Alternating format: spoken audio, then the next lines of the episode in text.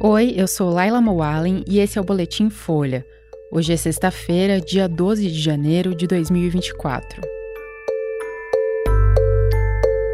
A Argentina passa a Venezuela e tem maior inflação da América Latina em 2023. Netanyahu diz que África do Sul representa monstros e rebate a acusação de genocídio. E militares somem das ruas do Equador que tenta voltar ao normal depois de ataques. A inflação na Argentina passou de 211% em 2023, segundo dados oficiais divulgados ontem. O valor é o mais alto desde o começo dos anos 1990, quando o país saía de um período de hiperinflação. A taxa mensal atingiu 25,5% em dezembro, mês marcado também por desvalorização do peso e pela posse do presidente Javier Milei. O índice coloca a Argentina à frente da Venezuela, que é, há muito tempo, o ponto fora da curva da inflação na América Latina. Em 2023, a inflação venezuelana caiu para cerca de 193%, depois de anos de aumentos descontrolados nos preços. Milley chegou ao poder graças à insatisfação dos eleitores com a situação econômica. Ele tenta conter a hiperinflação com medidas rígidas para reduzir o déficit fiscal e reconstruir os cofres do governo, mas diz que isso vai levar tempo e que as coisas podem piorar antes de melhorar. Os argentinos estão apertando ainda mais o cinto e dois quintos da população estão na pobreza.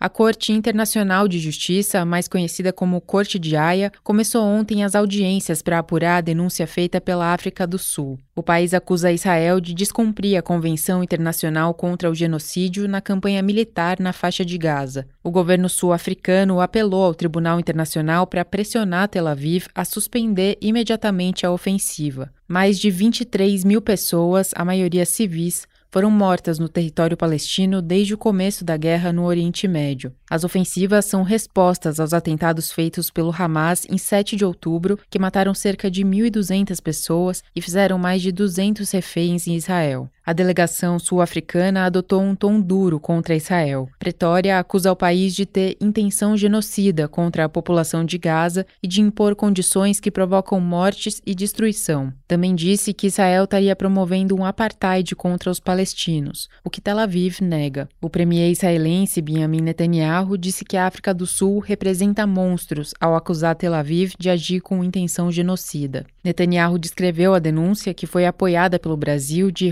Hutzpah. O termo de origem yiddish é usado para se referir a situações em que há um atrevimento desproporcional que ultrapassa limites. Outros países já manifestaram publicamente apoio à denúncia sul-africana, como Turquia, Jordânia, Malásia, Bolívia e Venezuela. O governo de Gabriel Boric, no Chile, disse ontem que, em breve, também vai apresentar uma denúncia contra Israel em fóruns internacionais.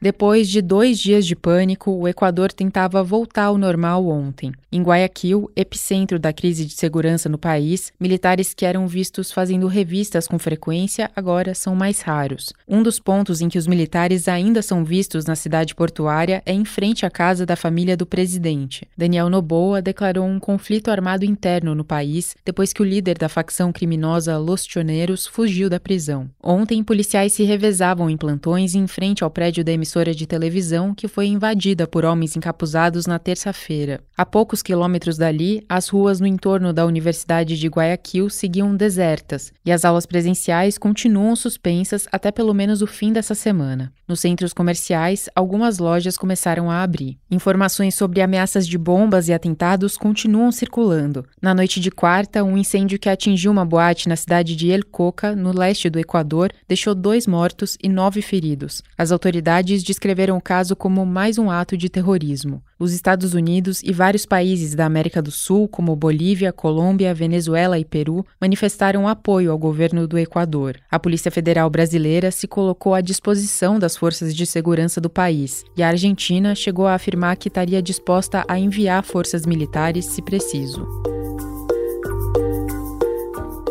Esse foi o Boletim Folha, que é publicado de segunda a sexta, duas vezes por dia, de manhã cedinho e no final da tarde. A produção é de Carolina Moraes, Gustavo Simon e Magê Flores. A edição de som é de Rafael Conkle. Essas e outras notícias você encontra em folha.com. Até mais!